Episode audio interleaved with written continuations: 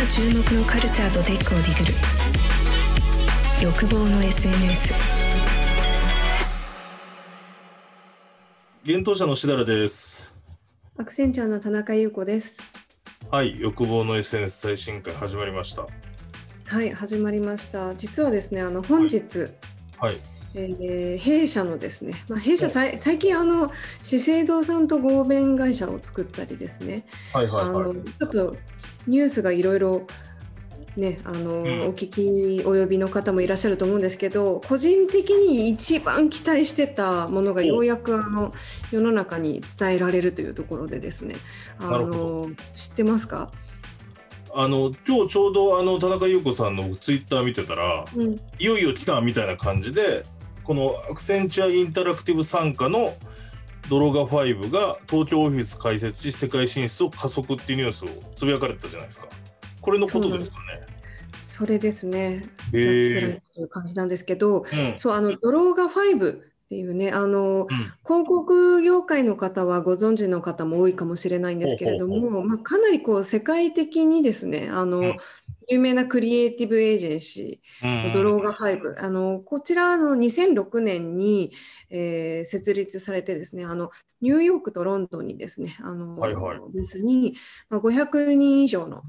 あのプロフェッショナルなクリエイティブの人たちを要しているようなあのドローガ5っていうのがあるんですけど、うん。あの実はそのアクセンチュアインタラクティブですね、私が所属している、はい。えーアクセンチュアインタラクティブが、うん。えっと、2019年、えー2年ぐらい前。の二年前。まあうんうんうん。4月 ,4 月ぐらいにあのドローガ5をあの買収してあの仲間になった。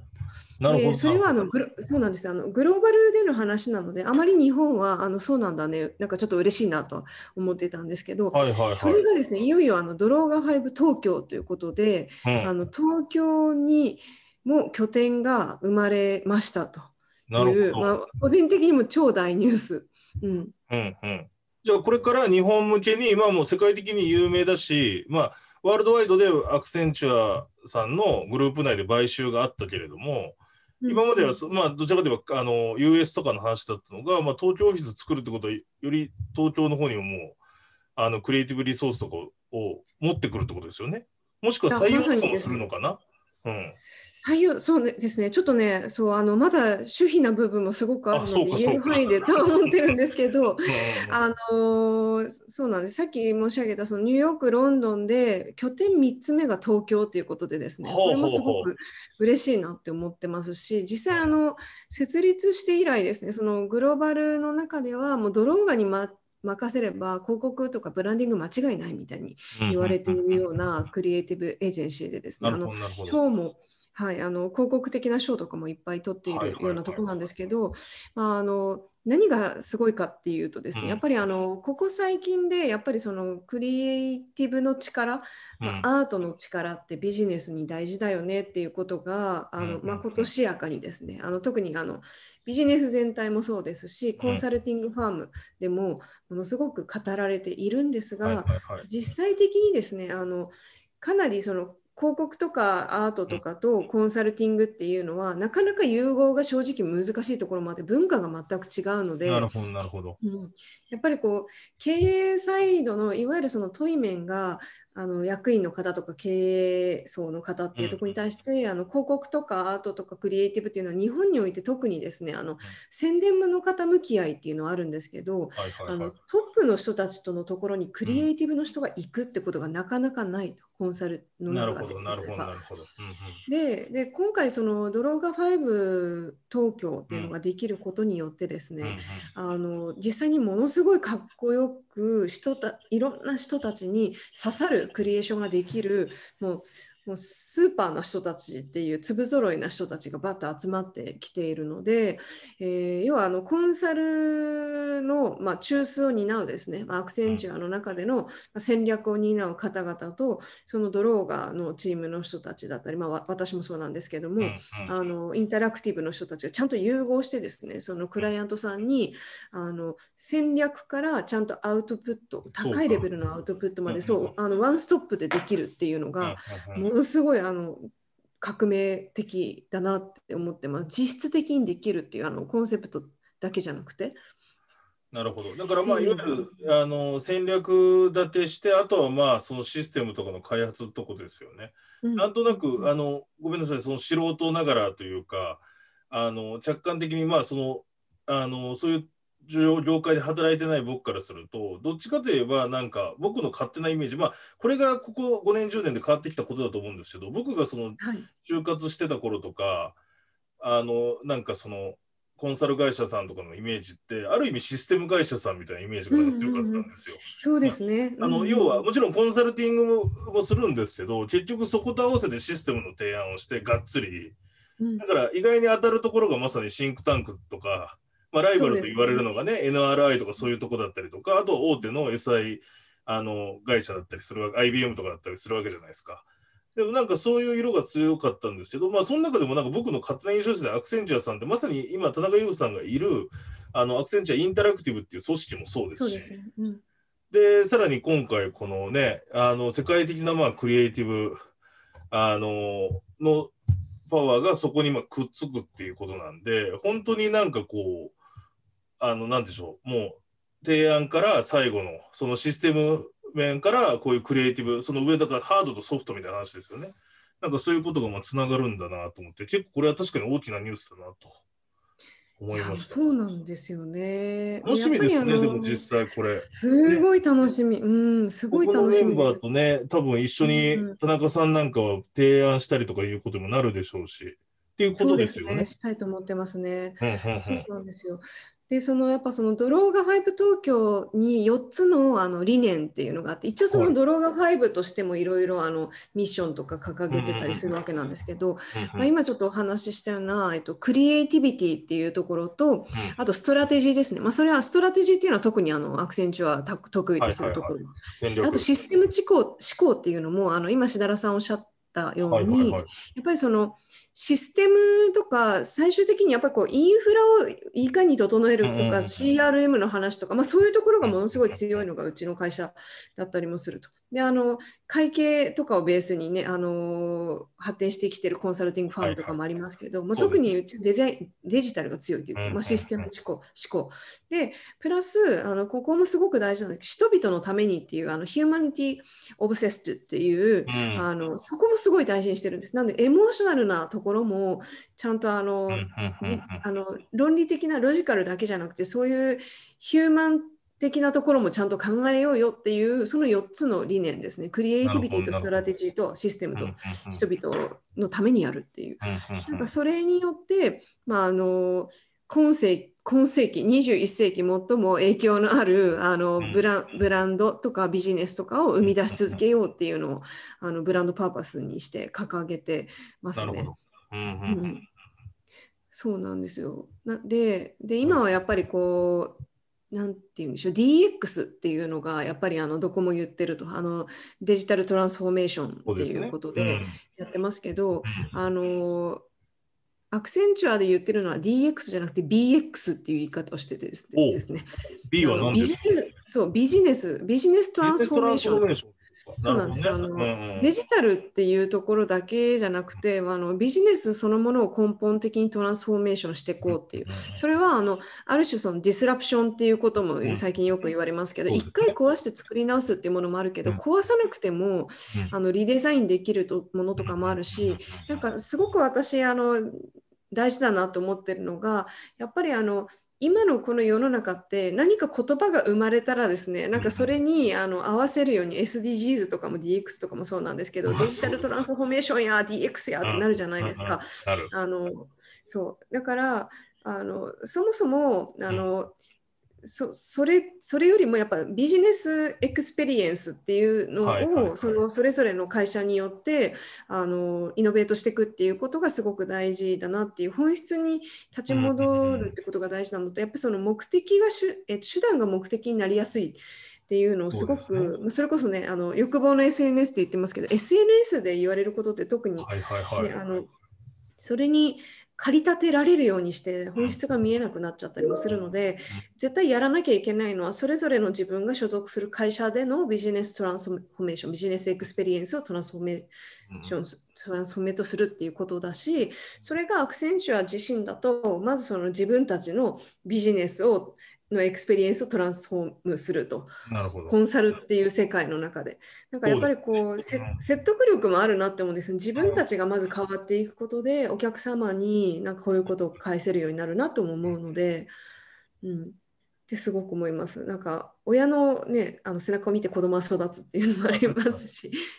まず自分たちがやるっていう。ね、これから、だってまさにその ESG 投資だったり、まさに企業が SDGs 守らないとみたいな話って、そういうことですもんね。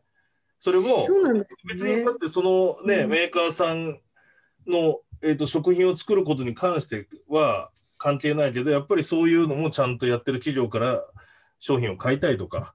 そこの製品を扱いたいと思うような世の中になってきてるので、まあ確かに、お前が言うなよみたいなツッコミがない の逆ですよね。そう。そうなんですよね。で、なんかちょこっと違う視点の話をすると、あの私最近あの最近というかあのお洋服がすごく好きなので、はい。あのよく覗い覗いてるというかですね使ってるサービスがあってそれがあのルイ・ヴィトンのあのグループうんあのうん LVMH があの使作ってるあのリストっていう LYST っていうプラットフォームがあってこれアプリにももなってるんですけど、このリストっていう、まあ、いわゆるその LVMH があのやってるプラットフォームなので、でリストがはたまにニュースを発表するんです。今年のトレンドは何なんだっけみたいな。今年のファッショントレンドなんだっけっていうふうに出たときに、なんかちょうどこの間記事を見たら、あの SDGs を実践している若手デザイナーのブランドが来てるみたいな記事が載ってて、でそこに出てるあのデザイナーはほとんどもう前の年まで無名だったところがなんかあのコレクションとか結構自前でどんどんやって出てきてると。なのでそのファッショントレンドとかも今までファッショントレンドってそのコレクションっていうのをあのなんて言うんだろうあの季節に応じて結構長いスパンあの待っていただいてやって待っていただいてやって。でもその今自分たちが来てる時期とはちょっとずれてますよね。かなりずれてるみたいなことがあったんですけどあの今面白いってフックアップされてる新しいブランドってもうす作ったらすぐに出すっていう自分たちのプラットフォームとかソーシャルとかでで失敗しても、まあ、そこをもう一回リカバリーするためにどんどん新しいお洋服とかコンセプトとか出していって、うんでその SDGs っていうところもなんかこうそこに向けてやっていくというよりかはやっぱりあの SDGs ネイティブの人たちなのでデザイナー自体が。あのなんちゃらネイティブって、まあ、デジタルネイティブじゃなくても今のあの活躍し始めてるなんか10代、まあ、Z 世代とかも次のアルファ世代の子たちっていうのは SDGs ネイティブなんですね。生まれてからもうすぐにあのそういう世界に向けて何かいいことをしたいっていう貢献する意識がすごい強い人たちなのであの企業がですね頭でっかちに SDGs やらねばならぬみたいな感じじゃなくてもう普通に心から湧き立ってるようなところなので。何を言いたいかっていうと、やっぱりそのアクセンチュアでやってる動き、そのドローガ5を東京に作って実際にあのワークさせていくっていうことっていうのも、あのまだ他のね、コンサルティングファームとかがうん、構想状態のものとかをまずやってみるっていう、私、やってみなはれっていう言葉がとっても好きな人間なので、特に感銘を受けてるのもあるんですけど、やっぱりあの今って何が当たって何がどう動くかわからないけどやっぱり動かないと始まらないしローンチしないと始まらないしあのこういうことやってるよっていうことを言ってそこで引きつけあの引きつけられるあの割とアーリーアダプタークライアントですね。あのカスタマーだけじゃなくてクライアントさんもそうなんですけどそういう人たちとまずあのトライアルのエラーをしながら新しい価値を生み出すってことが大事だと思うのでなんか今そのデジタル庁とかってはいはいはいあのはい。新しい取り組みであのいろいろ賛否両論あるかもしれないんですけど私はあの完全に賛賛成というかですね、あの最初立ち上げた時からうまくいくことなんて絶対ないわけですよね。だからその第一歩をまず踏み出したってことがすごく大事なので、まあ、あの批判とかが一部あるにせよその批判してる人とかもなんかちゃんと本質を見極めて批判するべきだなと思ってて、まあ、その上であのここはもうちょっともう一頑張りしようよみたいなのを建設的にディスカッションするのはいいんですけどやっぱりこう批判じゃなくてディスカッションでありたいというかうんだからその前向きに未来を作っていこうとしているところに対してなんかあのそれを止めるようなことはやっぱりあんまりやるべきではないなと思いますしあの逆に真摯に客観的にアドバイスをしていくっていうのはすごい大事だと思うんですよね。うんなのでそのアクセンチュアにしてもディスではなくってことですよね。うん。そうですそうですそうですうんディスをしてる人の、えっと、気持ちっていうのがあの前前向きだったらいいと思うんですよ。前向きなディスだったらいいんですよ。あのこうなればいいうん。そうですそうです。あのなんて言うんでしょう。あの批判が悪いとは全く思ってなくてですね、それであの気づくようなこともすごくいっぱいあるなと思うので受け入れる側が柔軟にそうだねって、まあ、あの言われたことを真摯に受け止めてじゃあそれを踏まえて風で変えるってことでもないと思うんですよ。あのそれを踏まえてでもこれはやんなきゃいけないっていう強い意志を持ってやるっていうことも選択肢としてある。けども、まあ、受け取る側もあの、うん。ちゃんと真摯にするし言う側もあのストレス発散とかそういうことじゃなくてあの世の中を良くするためにどうするかっていう視点を持つことが大事ですよね。だからそのしだらさんもお子さんいらっしゃいますけど、はい。なんか私あの最近思うのがあの自分の人生というよりもやっぱりこう次のジェネレーション世代子どもたちにとっていい世界を作るのがあのおじさんおばさんの役目だってすごく思ってる。うんうん、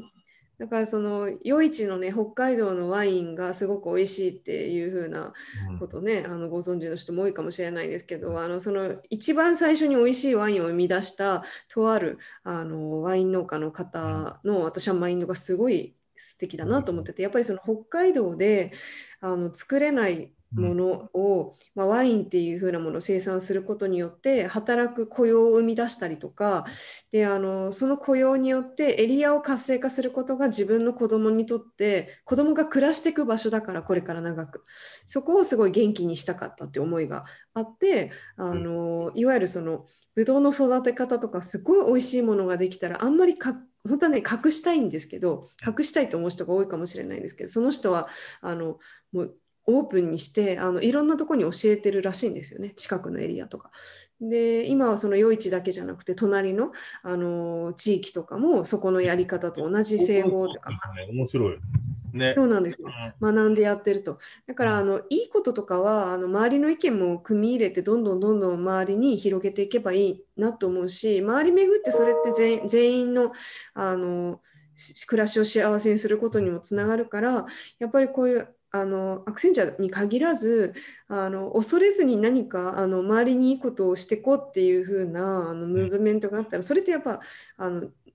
広がっていくなって思いますしねっていうのをすごくあの感じながらこのニュース見てました。うんああ。じゃあまたちょっとね、あの実際、こう仕事とかで、まあ、言えない範囲の話もどうしても田中さん多いかもしれないんですが、これからね、日本にオフィスできて、うんまあもう実際代表誰がするとかも決まってきてると思う。あ決まってますね。はい。あの具体的にこれから動き出すということですし、まあ中国にもね、12ヶ月後以内に、今、今ちょうどオフィシャルのホームページ見に行ってたらそういうふうにね、書いてますよね。だから、えっ、と、まあアジア圏でもこう、いろいろやっていくというところでもあるんで、ちょっとまたいろいろぜひ教えてもらえそうですね。続報をまた、うんはい、お伝えできたらなと思っております。確かにそのはい会社も変化を恐れないとか、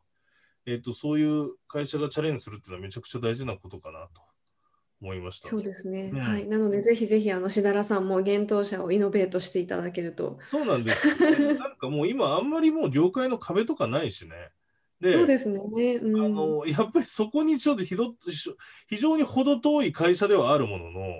うんやっぱりそこの観点みたいな、まあその SDGs だけじゃないんですけど、結局まあ世の中のためかどうかみたいな観点ですよね。そうですね。んうんうんえっと、そこの観点の価値を生み出してるかっていうのは、もしかしたら出版事業っていうのはそういう価値を生み出してる部分もあるかもしれないし、逆に害になってるすごくありますよ。すっごくありますよ。うん。害になってるかもしれない。でうんまたうん、あの出版事業なんかでちょっと課題なのは、やっぱり紙を作るってことは木を切ってるわけですよね。そうですね。うんあのそういう問題もあったりするので、やっぱりそういうことも含めて、なんか、あの考える話、重大になってきたなと思います。ちょっと話長引いちゃったんですけど、それこそさっき、この田中さんも言ってた LVMH なんですけど、ちょっと僕がやってるブロックチェーンのジャンルでも最近面白いニュースがあって、うん、ええええあの実はですね、そのいわゆる原材料、ブランド品作る時の原材料から、いわゆる売ってるものを、それが中古販売に至るまで、そのトレーサビリティっていうんですけど、ブロックチェーンを使って、その要は、ちゃんとそのダメな毛皮とか使ってないよとかいうのを証明するっていう、えっと、プラットフォームを実は LVMH さん持ってるんですよ。オーラっていう。で、えっと、実際は今、ルイ・ヴィトンとかブルガリとかウブロがそのブロックチェーンを実は使ってて、うんへそこにいわゆる服を作る時の原産地情報とかずっとこう商品に紐付けて管理してるんですね。た。でも最近、えっと先月ぐらいニュースであったのが、そこに、えっとプラダとカルティエがもう使うって言って参入したんですよ。おーおー、ジョインしてきましたかで。これってでもすごいことで、やっぱり言っちゃうとめちゃくちゃライバルじゃないですか。そうですよね。うん同じグループじゃないんですよね。なんだけど、うん結局これはそそれをまあブロックチェーンがそれができる特質もあるんですけど要はみんなが秘密を守りながらこうネットワークを作れるみたいなこともあるんですけどなんかやっぱりそれってライバル会社なんだけどまあ課題共通だよねってことで地球のためにみたいな意味で、えっとかっこいい。うん。あのこのブロックチェーンを使って今一緒にそのコンソーシアムを組んでると。いうような話。なんかだからそれこそ、あの田中さんが言ってた世代の話じゃないですけど多分あのデジタルネイティブ世代っていうのはもう今生まれてしまってる人たちで。ええええ次の世代はそのデジタルの上にさらに、まあ、僕の文脈で言うとそこにトークンだったりうん、こういう、ん。えー、とトークンエコノミーみたいな価値観だったりまさにその、えー、と人にいかに貢献するかみたいな貢献価値みたいな、のネイティブな子たちの世代になっていくべきだし行くんだろうなと思うし、そういうのをなんか大人がちゃんと方向性つけていくといいなどで文句とか何やってんだよとか言うんじゃなくてリソースを なんかそういうだからなんかそういうでもおじさんも残念ながらいるじゃないですか。であれなんですね、うん SNS の僕いい面でもあり悪い面でもあると思うのがまあやはりある程度時間に余裕のある知識のあるおじさんにとっては格好のこう 看場所じゃないですか SNS。そうですね、垂れ流しがちですよね、そういう人がね。知識があるゆえにわあの批判的になりがちだしぼやきがちだけど。そうですね。なんかね、そういうのも、なんかプラスに働いて、でもそうすると結局、うんうんそう、そういうおじさんが増えた SNS ってどんどんと若者がいなくなってくるみたいなことがある。いやいや、そうなんですよね。そうなんですよね。なんかね、そこのパワーをもっとその、あの今日の話にあったようなポジティブな方に向けれるといいなって今日思いました。なんかすいません、いろんな話が。うん、全然全然あのいいおじさんおばさんになりましょうっていう話の回でした。そうですね。なんかつ、こんなこと言ったら怒られるけど、ツイッターでもなんかこういろんな人噛みついて文句言うぐらいなら、うん、なんか多くの若い人が勉強になるようなブログ一本書いてほしいですね。いやいやいやもう本当ですよ。本当にそう。だからね、あのおおじさんおばさんって言うけど、あの本当にあの紳士淑女たれとあのお年長者はと思いますよ、本当に。やっぱりあの品を持って、やっぱりあの人生経験をね、年輪を経てる分、やっぱりこう自分たちこそ、あのちゃんとね あの、知識をちゃんと後継するっていう、その自分たちのあのストレス発散の場とかにするんじゃなくて、やっぱりその知識ですごくあの面白いなって学んでくれるような人たちすごくたくさんいると思うし、実際あのノートの記事とかものすごい私見てますしね、すごい方々の。とか、うん。その私あのいつも話してる大好き足立ひかりさんとかの記事とかは、あの本当に拝読してるので、なんかそういうあのためになることを、あの 言ってほしいかなっていう。でやっぱりあのそその姿を見てあのどんどんあの次の世代とかは学んでいくのでお手本にならなきゃなっていうあのいろんな富も名声もある人たちはっていいうやそうですよね。だって、あうん足立さんみたいにはなりたいと思いますもんね。なりたいと思いますね。うんうんうんそれは。う。うんんありがとう。今日ちょっといろんな話になりましたが、まずあそうですね。ちょっと幕の内ホッで。トなニュースを話していただきましたので、また、はい、ありがとうございます。またね、引き続きあの、うんあのドローガ5東京の話とかは、またあのプロジェクトが進んだりとか、あのリリースが出たらお伝えしようと思ってますので、皆さんぜひぜひおはい。聞きいただけたらなと思ってます。はい、それでは今日も皆さんありがとうはい、ありがとうごいざいました。今注目のカルチャーとテックをディグる。欲望の SNS